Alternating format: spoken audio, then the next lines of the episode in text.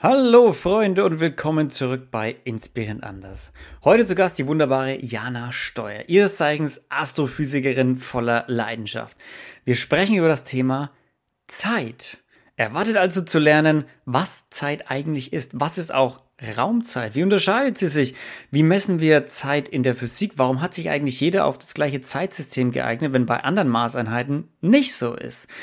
Können wir Zeit beeinflussen? Und was hat es eigentlich mit Zeitreisen auf sich? Können wir Zeitreisen irgendwann in der Zukunft machen, nach vorne, nach hinten? Oder gibt es physikalische Gesetze, die das vielleicht unterbinden, für immer, zumindest Stand heute? Außerdem natürlich auch super interessant, warum vergeht manchmal Zeit für uns anders als für jemanden, der sich vielleicht sehr schnell bewegt? Und ihr werdet herausfinden, was es damit auf sich hat, dass Piloten so verdammt jung aussehen. Ganz viel Spaß bei dieser Folge.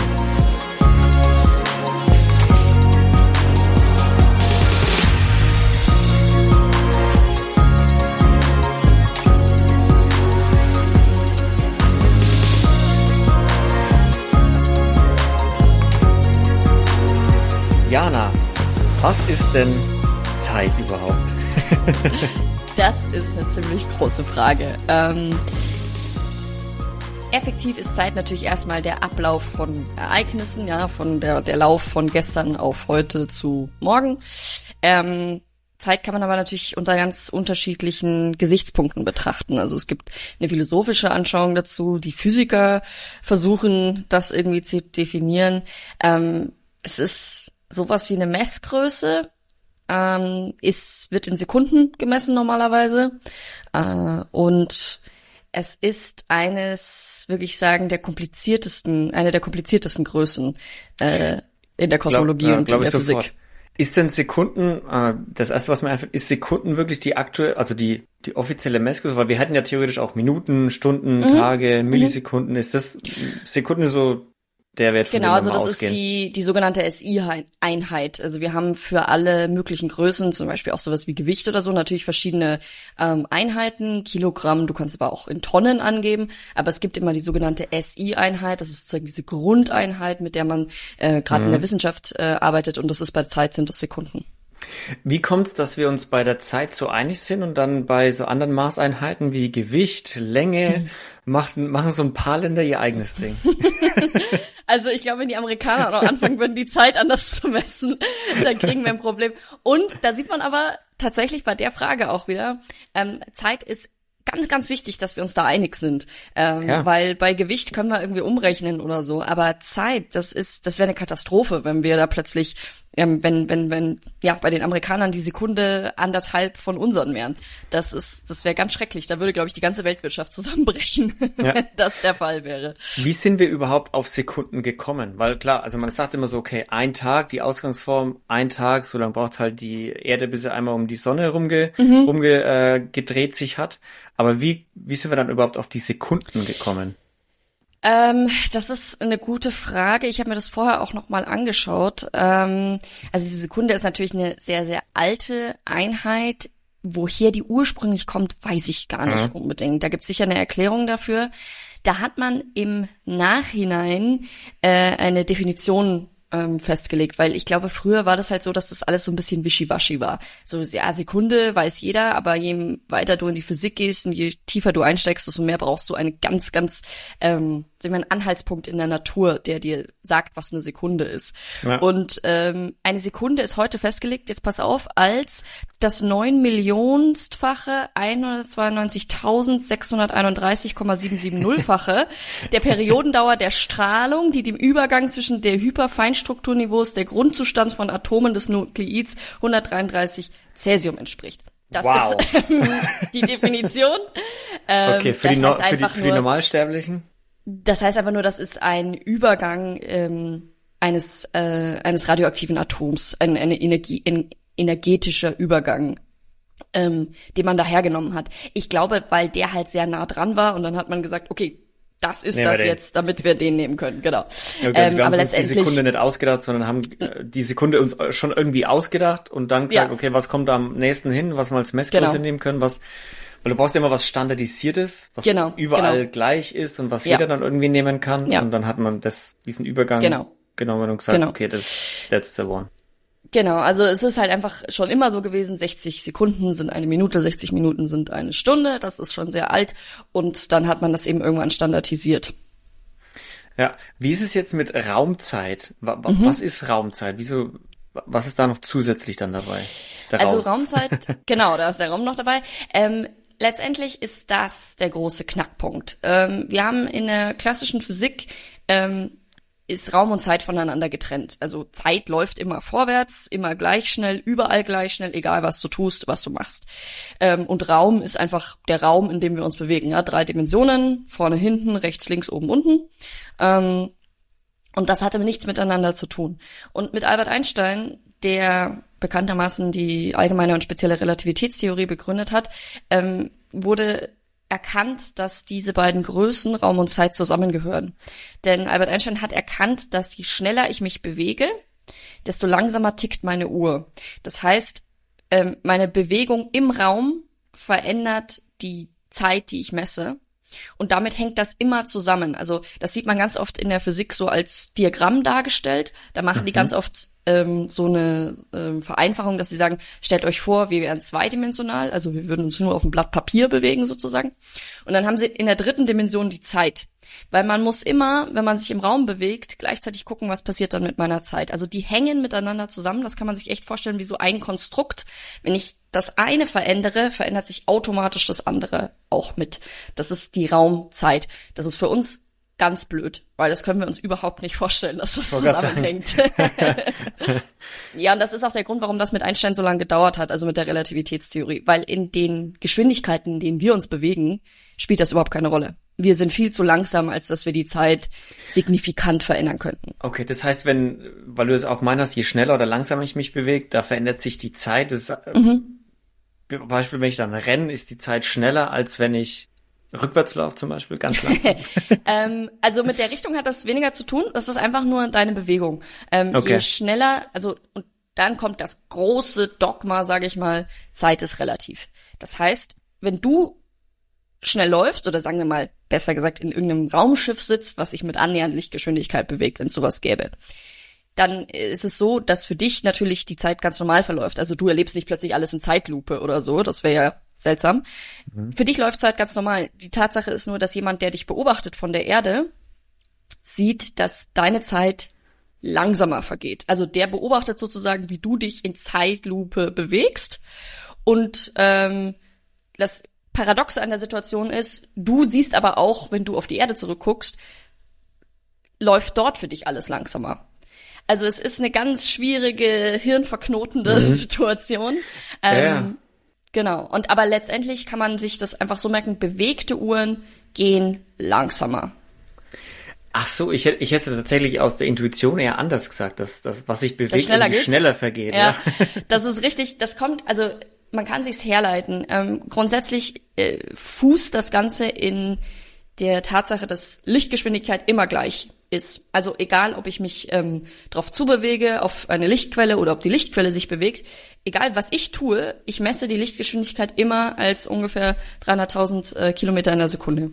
Und daraus hat Einstein dann Schlussfolgerungen gezogen und hat gesagt, okay, das heißt also, wenn ich mich sehr schnell bewege und Lichtgeschwindigkeit trotzdem gleich ist, also das Licht genau gleich lang braucht von einer Stelle zur anderen, obwohl ich mich ja relativ zur Lichtquelle, sagen wir mal, bewege, dann muss meine Zeit dementsprechend langsamer laufen. Also ich brauche, ich, meine Zeit dehnt sich sozusagen aus, damit mhm. die Lichtgeschwindigkeit gleich bleiben kann. Das heißt, also um es mal ganz einfach zu sagen, wenn ich jetzt auf der Erde stehe und mit meinem Riesenteleskop jemanden hinterher schaue, der mit einem mit einer Rakete oder einem mhm. Raumschiff irgendwo gerade hinfliegt, mhm. äh, ganz einfach jetzt gesprochen, äh, kann man natürlich nicht so machen, aber ich schaue dem hinterher ja. ähm, und schaue dabei immer so auf meine auf meine Uhr. Dann mhm. vergeht für mich erstmal die Zeit ganz normal. Also ich, bei mir ist eine Sekunde, eine Sekunde. Ich schaue dem eine Richtig. Minute hinterher, dann sind 60 Sekunden vorbei. Genau. Aber es kommt mir so vor, als äh, wenn jetzt an dem seinem Raumschiff eine, eine Uhr hängt, genau, die ich ablesen eine kann. große Uhr an seinem genau. Raumschiff dran, ja. Mhm. Dann sehe ich in den 60 Sekunden, wo ich zuschaue, mhm. dass bei ihm zum Beispiel nur 30 Sekunden vergangen sind. Ungefähr, ja genau. Ah, das Problem spannend. an der Sache, wo es richtig für, schwierig genau, wird. Aber für, um, um das zu beenden, genau. für ihn sind aber trotzdem 60 Sekunden vergangen, in denen ich zugeschaut habe. Oder ähm, nicht? Ja, das ist das Problem. Das ist das, das ist Zeit ist Jetzt relativ. wird's kompliziert. Jetzt wird's kompliziert, genau. Albert Einstein hat ähm, äh, auch einen sehr, einen weiteren sehr wichtigen Satz geprägt, finde ich, der oftmals ein bisschen unterschlagen wird, und zwar, es gibt keine Gleichzeitigkeit. Das kann man dann nicht mehr so sehen. Also, sag, sag, andersrum gesprochen, Szenario, was du gerade beschrieben hast, genau so ist es. 60 Sekunden auf meiner Uhr, die ich am Arm habe, 30 Sekunden sich währenddessen auf seiner Uhr vergehen. Aber das Paradoxe an der Situation ist, wenn der jetzt auch ein großes Teleskop auf, seinem, auf seiner Rakete hat und der schaut zurück auf die Erde und der misst an seiner Uhr 60 Sekunden, dann sieht er auf der Erdenuhr auch nur 30 vergehen. Die hm. würden von sich gegenseitig behaupten, dass der andere langsamer läuft. Das ist das ist das Paradoxe daran. Das löst sich erst auf, wenn jemand zurückkommt, ja, weil dann mhm. Das führt jetzt zu weit, aber dann wechselt man Bezugssystem und dann äh, nähert sich das wieder zueinander an. Mhm. Das ist das Zwillingsparadoxon. Aber deswegen ist das paradox, weil die sich nicht mehr einig sind, ähm, wessen Zeit denn jetzt schneller vergeht, sondern diese behaupten von sich ja. gegenseitig, der andere läuft langsamer. Ah, das ist richtig spannend. Ähm, wo würden dann, um mal bei dem 60, 30 Sekunden Beispiel zu mhm. bleiben, wo würden dann diese 30 Sekunden überhaupt hin, hingehen? Äh, Verschleiß. Ist, genau, das ist, ähm, das ist nicht so leicht zu beantworten. Ähm, da gibt's Antworten drauf in der, in der Relativitätstheorie. Ähm, ich empfehle da echt immer, ähm, da braucht man eine visuelle Hilfe dafür. Und mhm. zwar ähm, gibt's da diese wirklich, wenn das jemanden interessiert, Minkowski-Diagramme, weil äh, da, da machen sie es ganz einfach, da sagen sie eine Raumdimension, es gibt nur geradeaus, sagen wir mal, und die andere ähm, Richtung ist die Zeit. Und was passiert, wenn sich jemand bewegt, ist, dass du anfängst, diese Räume, also dann wird das Ganze so ein bisschen gedreht, und dann fangen sich an, diese Räume massiv auszudehnen. Diese 30 Sekunden gehen nicht verloren, also das ist nicht so, dass plötzlich Zeit fehlt, sondern es ist nur die Relativität davon. Ich in meinem Bezugssystem nennt man das, also in meinem Raumschiff oder auf meiner Erde, nehme das einfach anders wahr. Verschwinden tut das nicht. Das sieht man dann in diesen Minkowski-Diagrammen, dass sich das, sagen wir mal, ähm, um es zu vereinfachen, überlegen wir uns, schauen wir uns an wie ein Dreieck. Da sitzt einer sitzt an der Spitze von dem Dreieck, erlebt sozusagen eine Sekunde. Nach hinten geht das Dreieck aber weit auf. Ja? Da habe ich eine viel größere Strecke dran. Vorne ist ja nur ein Punkt. Ähm, und so im Prinzip kann man sich das vorstellen, ja. Bei dem Punkt vergeht weniger Zeit und die fehlende Zeit ist in dieser großen Strecke hinten drin. Das klingt ganz schwierig jetzt, wenn man das nur hört. Aber ähm, ich kann es echt empfehlen, sich das mal visuell anzugucken. Aber im Prinzip ist das der große, das die große Leistung von Albert Einstein und natürlich seinen ähm, Vorreiterinnen und Vorreiterinnen, ja. ähm, das zu verstehen und da mal dieses menschliche Erleben ein bisschen außen vor zu lassen, dass Zeit eben nicht überall gleich läuft.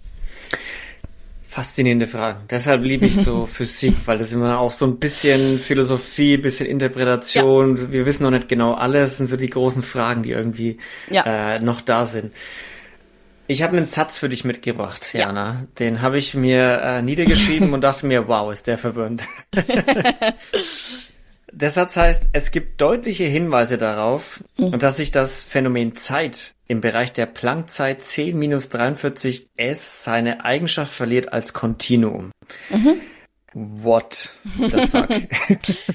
Also da, da muss man natürlich erstmal sagen, was ist die Planckzeit? Das, äh, diese Zahl, das sind die 10 hoch minus äh, 43 Sekunden, die du da äh, hast. Mhm. Ähm, das ist der kleinste, das kleinste sinnvolle Zeitintervall. Und zwar, ähm, es gibt diese Planck-Größen, das sind kann man sich einfach vorstellen, eine Menge an sehr kleinen Größen. Länge, Zeit äh, oder beziehungsweise äh, in einer Hinsicht ist es sehr groß, nämlich große Dichte.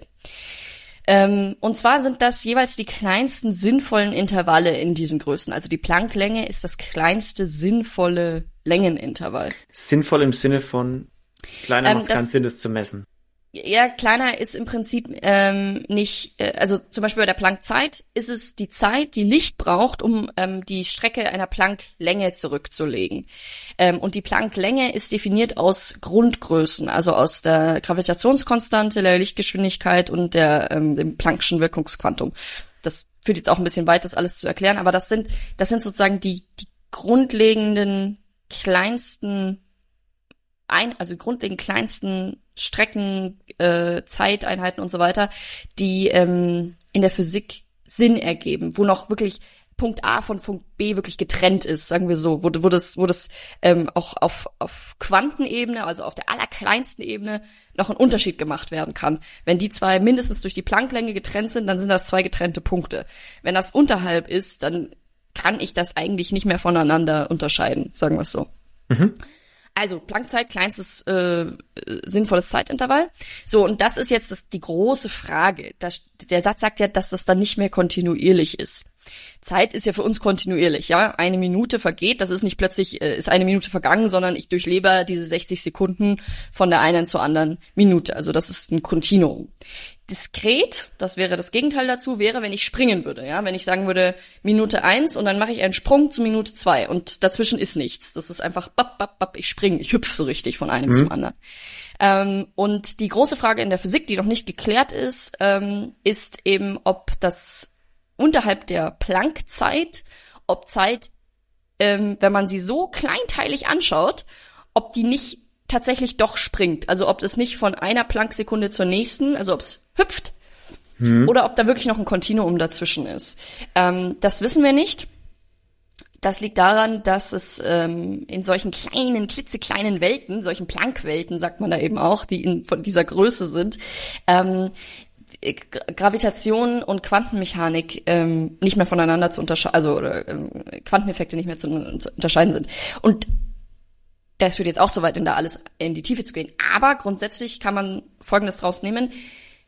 Die Antwort auf diese Frage oder auf den Satz, den du gestellt hast, so warum ist das so, äh, die wissen wir nicht, weil ähm, das, äh, wir haben noch keine Vereinigung der Gravitation mit der Quantenmechanik. Das bedeutet, effektiv gesagt. Gravitation nach Einstein beschreibt uns die ganz großen Dinge, ja? Planeten, Sterne, Galaxien, die sich anziehen, alles klar. Das macht sie super. Da, da kommen wir ganz toll mit klar, das ist äh, grandios. Das, wir, wir haben Formeln, da können wir Sachen ausrechnen und dann gucken wir uns die Natur an und stellen fest, es ist genau so, wie wir uns in der Formel ausgerechnet haben. Toll, das ist eine tolle Beschreibung.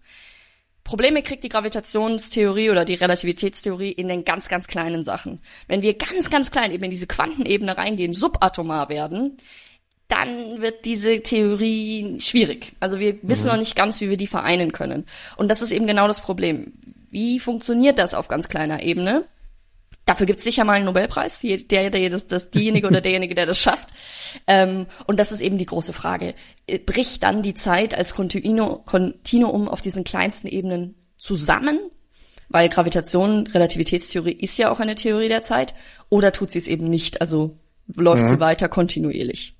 Das ist die große Frage. Spannend, weil, also so als Laie würde ich dann sagen, okay, wenn die Zeit irgendwie zusammenbricht im ganz Kleinen, wie ist es dann überhaupt möglich, dass wir Zeit haben? Weil irgendwie die Basis ist ja dann, ja, genau. auch wenn sie also, springend ist. Ja. die gleiche Frage, wie wird die springende Zeit irgendwann zur kontinuierlichen Zeit? Ja, das ist die Frage. Also grundsätzlich könnte, wenn man, wenn man jetzt mal annimmt, sagen wir mal, sie springt, ja, sie springt von einer Plancksekunde zur nächsten, ähm, dann ist das komisch, nur wir kriegen davon nichts mit, weil eine Plancksekunde sind 10 hoch minus äh, 43 Sekunden. Das heißt, da kommt eine 0, und dann kommen da 43 Nullen und dann kommt die 1. ich habe die Zahl gesehen, niedergeschrieben. Wow. ja, es ist, es ist wirklich sehr kurz. Und äh, das kriegen wir nicht mit. Also da, äh, solche Sprünge in der Zeit würden wir gar nicht feststellen können. Ähm, das heißt wieder, in unserer Welt würde es, macht es keinen Unterschied, ob das springt oder nicht. Ähm, weil pff, letztendlich, also das mhm. ist wie, ähm, manchmal sieht man das ja so ein Flackern, wenn sich Dinge sehr schnell bewegen. Dann sieht man erst, ähm, sagen wir mal, einen Ventilator oder so. Der bewegt sich wahnsinnig schnell. Das können wir, wenn der anfängt, sich zu bewegen, können wir das noch sehen, die einzelnen Blätter, diese Rotor, äh, Rotorenblätter. Hm. Und dann irgendwann bewegt er sich so schnell, dass wir dieses Standbild kriegen davon. Vielleicht ja. äh, hast du das schon mal erlebt, ja, ne? dass es auf einmal so ausschaut, als würde er wieder stehen. Ähm, ich denke, das ist vielleicht vergleichbar, dass wir mhm. dann diesen diese Sprünge, diese Bewegung gar nicht mehr feststellen können. Dass unsere Sinne oder dass unsere Welt im Prinzip gar nicht so sehr davon betroffen ist, dass es uns irgendwie, äh, dass wir es irgendwie merken würden oder dass es uns irgendwie beeinflussen würde in einer Art und Weise, ne? Wahrscheinlich. Ja. Aber wenn wir jetzt von hm, zu Sprüngen der Zeit sprechen, stellt sich für mich natürlich eine Frage. Wenn wir in der Zeit zum Beispiel hin und her springen könnten und es hochskalieren, na, von Minute zu Minute springen oder von genau, einer Minute so zu einem Tag springen oder sowas. Wie verhält sich dann beim Thema Zeitreisen? ist das was, wo wir damit aufbauen könnten, dass wir sagen, wenn dieses sich wirklich bewahrheitet, dass wir, dass, dass, dass wir teilweise Zeit haben, die springt, wäre das eine Möglichkeit, dass man sagt, man könnte auch in der Zeit hin und her reisen, zumindest nach vorne? Äh, sag's noch mal, du bist gerade ein bisschen abgebrochen, aber jetzt bist du jetzt wieder besser. Also ja. wenn du die Frage noch mal wiederholst, genau. Genau, wenn wir wenn wir sagen, dass Zeit vielleicht springt, wenn wir diese Vermutung haben, dass Zeit vielleicht mhm. manchmal springt, ja. können wir dadurch dann auch ja. auf Zeitreisen schließen? Also wenn wir von Sekunde zu Sekunde, dann Minute zu Minute, wenn wir es hochskalieren, dann vielleicht von Tag zu Tag? Mhm. Also in dem Sinne glaube ich, hat das damit nichts zu tun, weil wenn Zeit springt, dann nur auf extrem kleiner Ebene und das ähm, macht keinen Unterschied für uns. Zeitreisen ähm, sind im Prinzip vorwärts, würde ich sagen, so wie man sich das vorstellt, denkbar. Weil das ist dieses ähm, Paradoxon, von dem ich gesprochen habe. Ja, sagen wir mal, das ist dieses klassische Zwillingsparadoxon. Einer bleibt auf der Erde, der andere fliegt mit der Rakete weg. Mit fast Lichtgeschwindigkeit, ist natürlich ein Gedankenexperiment, ähm, und äh, kommt dann wieder zurück. Dann ist es tatsächlich so, hm, das hat ein paar kompliziertere Gründe, äh, gibt es ganz tolle Erklärvideos auch dazu, ähm, dass der Zwilling, der weggeflogen ist, der ist tatsächlich jünger, wenn er zurückkommt zur Erde. Also dann ist sein Zwillingsbruder um einige Jahrzehnte älter. Der ist sozusagen wirklich für die Erde vorwärts dann in der Zeit gereist. Ja, der hat nur zehn Jahre erlebt, während auf der Erde 50 vergangen sind. Irgendwie sowas. Wow. Das ist möglich ähm, weil das einfach äh, damit zusammenhängt, dass er, ähm, er ist ja weggeflogen und dann wieder hat, der, der Punkt ist, dass er umgedreht ist, ja, dass er sein Bezugssystem wieder gewechselt mhm. hat, er ist in die andere Richtung geflogen, hat kompliziertere Gründe, aber das löst sich auf, das ist mathematisch ähm, äh, abgeschlossen sozusagen. Aber das liegt also, daran, dass er zurückfliegt, nicht wenn er weiterfliegen würde. Wenn er weiterfliegen würde, kann, kann man das nicht vergleichen, weil das ist relativ, ja, also dann ist für den einen geht die Zeit normal natürlich, für jeden geht die mhm. Zeit normal weiter, aber sie würden sich gegenseitig jeweils als jünger sehen, wenn sie sich sehen könnten. ähm, und dann kommen da noch ganz andere Sachen rein. Also grundsätzlich, was ich damit sagen will, vorwärts kann man in der Zeit reisen, theoretisch, wenn man sich sehr schnell bewegt und dann wieder zurückkommt an einen Ort. Ähm, es ist zum Beispiel auch so, dass ähm, Leute, die in beruflich sehr schnell unterwegs sind, sage ich mal zum Beispiel Lilienpiloten oder so, deren, die sind Bruchteile von Sekunden jünger als die Leute, die sich nicht so viel bewegt haben in ihrem Leben. Okay. also Auch wegen der Geschwindigkeit, minimal. weil sie sich halt einfach schneller bewegen. Weil sie sich viel schnell bewegt haben, genau. Aber es ist wirklich, also es ist minimal. Das ist nicht so, dass das irgendwie, irgendwie irgendwas ausmacht. Ja. Genau. Ähm, das große Ding, was nicht möglich ist, nach dem, was wir von der Physik kennen, ist Rückwärtsreisen in der Zeit. Ähm, Vergangenes zum, zur Gegenwart machen. Ähm, da haben wir einen Stopper drin, einen ganz großen, sag ich mal, kosmisches, äh, eine kosmische Sperrung. Und das ist die Lichtgeschwindigkeit. Hm. Denn rückwärts zu reisen in der Zeit könnte ich nur dann. Mathematisch ist das schon möglich, aber dafür muss ich über Lichtgeschwindigkeit erreichen. Und das geht nicht. Und damit das ist das ausgeschlossen. Stand heute. das wollen, da sind immer ganz viele Leute so, ja, aber wenn wir weiter forschen, dann kriegen wir das vielleicht hin. Ähm, ich kann natürlich, äh, man, ja, man kann natürlich sagen, niemals nie so, aber ähm, von allem, was wir wissen, ich, ich drück's mal so aus. Ähm, wenn man mal hinnimmt, und das ist so, je schneller wir uns bewegen, desto mehr Masse kriegen, also desto äh, schwerer werden wir, sagen wir mal so, also desto träger werden wir. Das ist einfach eine, eine Tatsache ähm, wenn ich Lichtgeschwindigkeit erreiche als massebehaftetes Teilchen, was ich ja bin als Mensch, dann werde ich unendlich schwer. Und unendlich schwer gibt's nicht und unendlich schwere Dinge kann man nicht weiter beschleunigen. Das geht einfach nicht. Hm. Das heißt, im Universum, alles, was eine Masse hat, kann sich höchstens mit annähernd Lichtgeschwindigkeit bewegen. Das sind wir und alles um uns rum. Masselose Teilchen wie Photonen, also effektiv Licht, die können sich nur mit Lichtgeschwindigkeit bewegen. Die können sich gar nicht langsamer bewegen ähm, in ihrem jeweiligen Medium. Ähm, und das ist, das ist wirklich, das ist die Geschwindigkeitsbegrenzung. Weil das Problem, ich, äh, das, das hat nichts mit Forschung zu tun, da sagt man, ah, braucht man noch einen besseren Antrieb oder so, sondern das hat einfach was mit Physik zu tun. Ich finde die, diese Herleitung von, du wirst einfach unendlich schwer, du wirst unendlich träge, ähm, und das bedeutet, ich kann dich nicht weiter mhm. nach vorne schieben, weil du bist einfach viel zu schwer sozusagen. Du, du bist wirklich wie so ein fetter Stein und ich versuche dich weiter nach vorne zu tragen und das geht nicht. Und äh, daher kommt diese Begrenzung und die wird meiner Meinung nach nicht durchbrochen werden. Mhm. Ja, faszinierend, weil man denkt ja auch immer so, gerade Science Fiction spielt ja oft auch damit, ja. äh, Lichtgeschwindigkeit und Überlichtgeschwindigkeit, ja. Scotty her, Beam Me Up ja. und lauter solche Sachen. Das ist ja dann schon immer so ein, so, so ein Menschheitsgedanke und irgendwie so ein bisschen schade.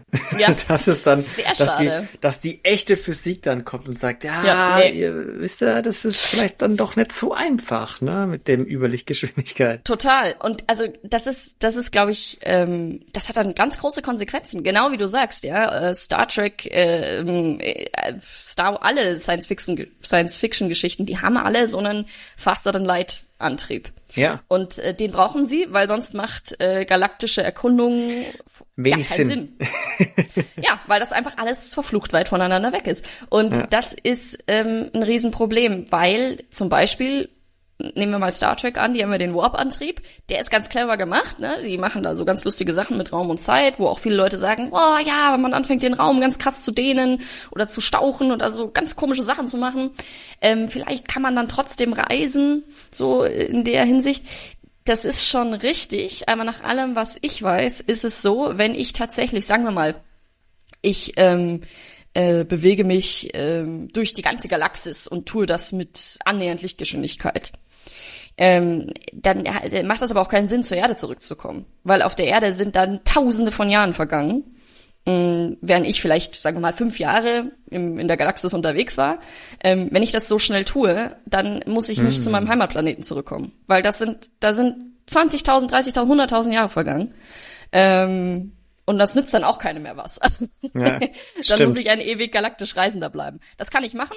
Ähm, je, je, mehr ich mich, je schneller ich mich bewege, desto äh, kürzer werden auch meine Längen, also meine Strecken und so. Und das ist auch tatsächlich ausrechenbar, das sage ich mal mit äh, 0,8 äh, c, also 80-prozentiger Lichtgeschwindigkeit, da schaffe ich es in, in, was weiß ich, 25 Jahren, äh, zum Beispiel zum Zentrum der Milchstraße, grob gesagt, ich weiß nicht, ob es genau stimmt, aber so in, um den Daumen. Mhm. Das ist super toll, aber daheim sind halt 30.000 Jahre vergangen, wenn ich angekommen bin. wow. Ja. Vielleicht das haben sie halt, dich dann auf, dem, auf deinem Weg schon überholt. ja, vielleicht sind sie dann schon besser geworden. Also Mit. das, das ist halt ein Problem. Also das ist einfach ähm, für uns Menschen, die ja so an die Zeit gebunden sind. Wir altern ja auch einfach, blöderweise. Mhm. Ähm, und nervig, ne? Zeit, ne? ja, total nervig.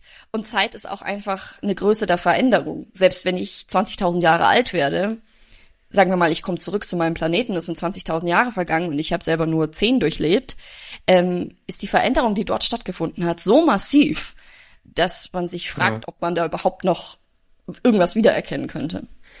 Ja, ich finde es immer auch gerade bei Zeit, ich finde es, oder ich fand es immer so einen spannenden Gedanken, Gedanken zu sagen, hey, Zeit ist erstmal für jeden gleich und mhm. vergeht für jeden gleich schnell.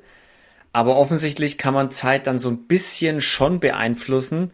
Nicht für sich selber, aber für andere. Dass ich sage, mhm. hey, wenn ich so schnell reise mhm. durch die Galaxis, dann brauche ich nur zehn Jahre reisen, dann sind daheim schon längst alle tot ja. oder weg oder was auch immer oder haben Kinder ja. bekommen und, und so weiter. Aber für mich sind trotzdem nur, für mich ist die gleiche Zeit vergangen, die ähnlich ja. auf der Erde vergangen ist, wenn ich nicht zurückkomme. Ja. So dieses, äh, wow. Also hier, Brain, Brain ja, Fuck nee, wieder das mal. Ist ein riesengroßes Ding.